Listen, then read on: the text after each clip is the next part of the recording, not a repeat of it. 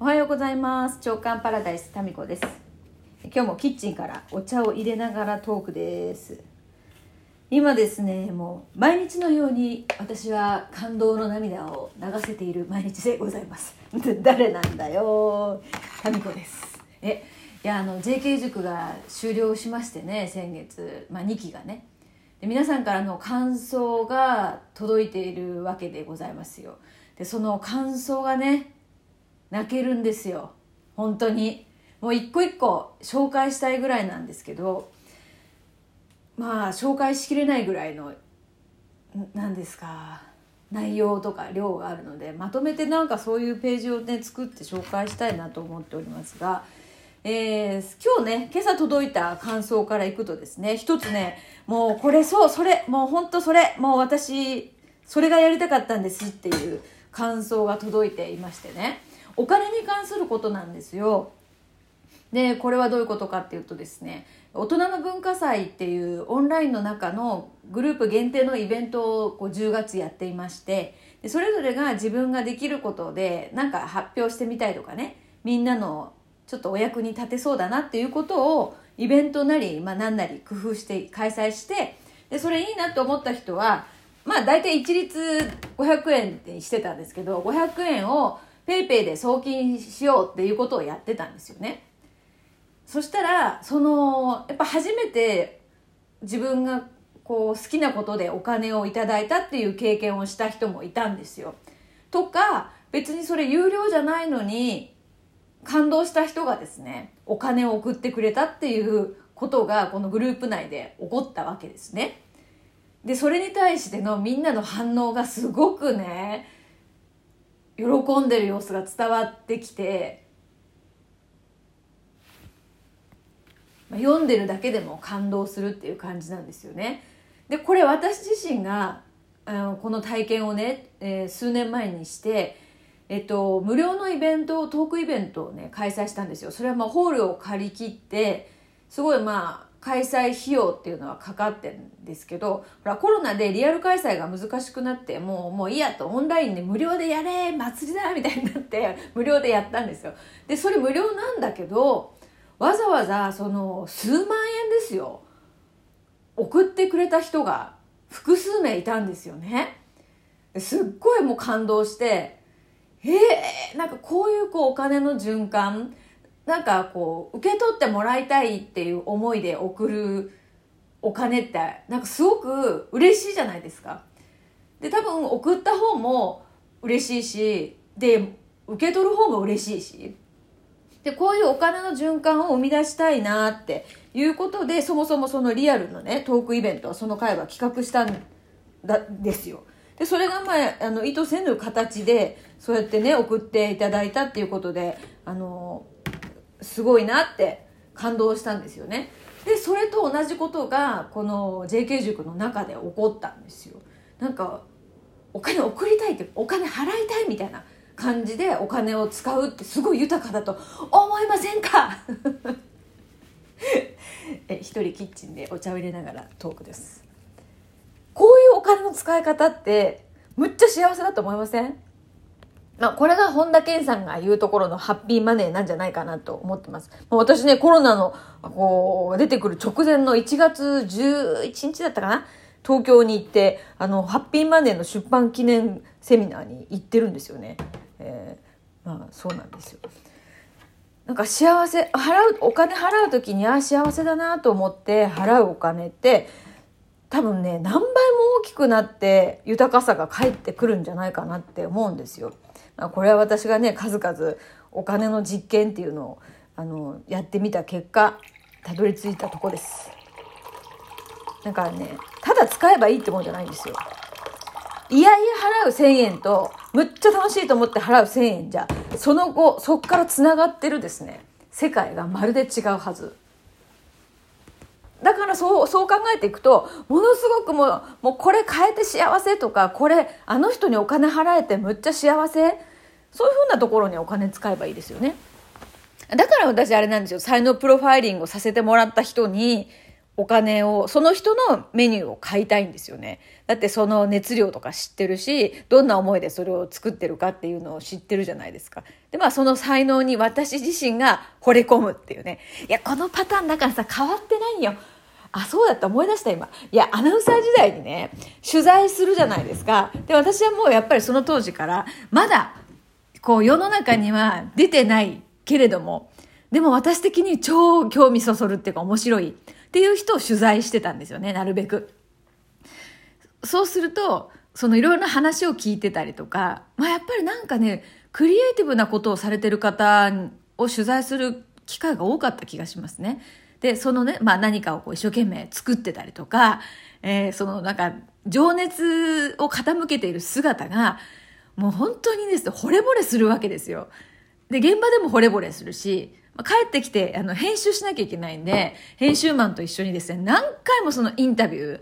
の言葉とかをな、いや、何十回もプレビューするんですよね。で、その中から限られた時間の中で、その人の熱量が乗っているところ、で、その人が喋った内容で、こう、編集すると、言いたいことと違うようになっちゃうこともありえますよね。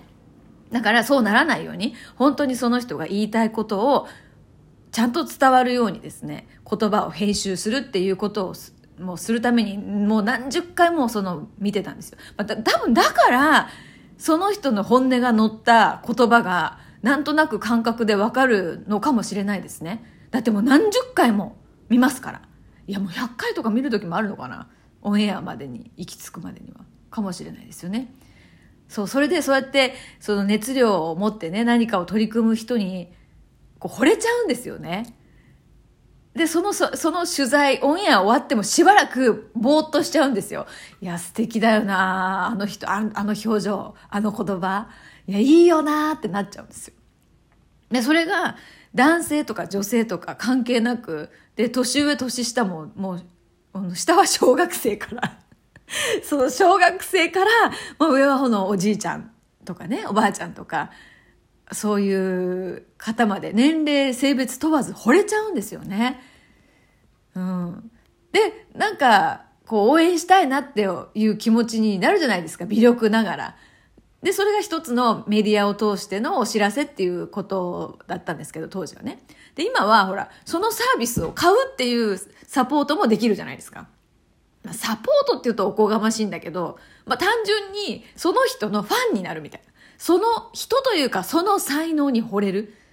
からその人が作ったものを買わせていただくっていうことにすごい幸せなんですよ。なおかつ、その、まあ私がこう、インタビューとかさせてもらって、結局私自身がその人が好きになっちゃうから、その人にお金を受け取ってもらえるってすごい嬉しいなって思いながら、なるべくその、だだから才能プロファイリングさせてもらった人に喜んでもらいたいなっていう思いがこう生まれちゃう芽生えちゃうんですよね。そうだからその人の中にあるこうなんかキラリと光るものに触れると私が魅了されるっていう そういうある意味超ミーハーなのかもね。うん、そのその人の中にある才能才能に対してはミーハーかもしれないな。いやもう好きってなっちゃうんですよ。むっちゃ好きって。いや、思えばさ、そう、インタビューで知り合ったのはヨッシーなんよね。そう、ほら、結局そうなんですよ。なんかね、惚れちゃうんですよね。その、その人の中にある熱量にね。うん、結局そうなんだよな。それで結婚しちゃったんだよね。シーン。結局自分が選んでるっていうね。いや、やっぱで結局人が好きなんだよなその人の中にあるうん才能とか、まあ、私ねその人の持ってる才能って結局それは何なのかっていうと愛だと思うんだよね。うん、ぐーっと間をあの省略しましたけど才能とは愛の愛の湧き出る場所だと思います。はい、だから何かができるとかそういう能力じゃなくって湧き上がるとこですよ。だから才能は枯れないんですよ。一生枯渇しないものだと私は思っております。はい。何の話でこうなったんだっけ？あれ？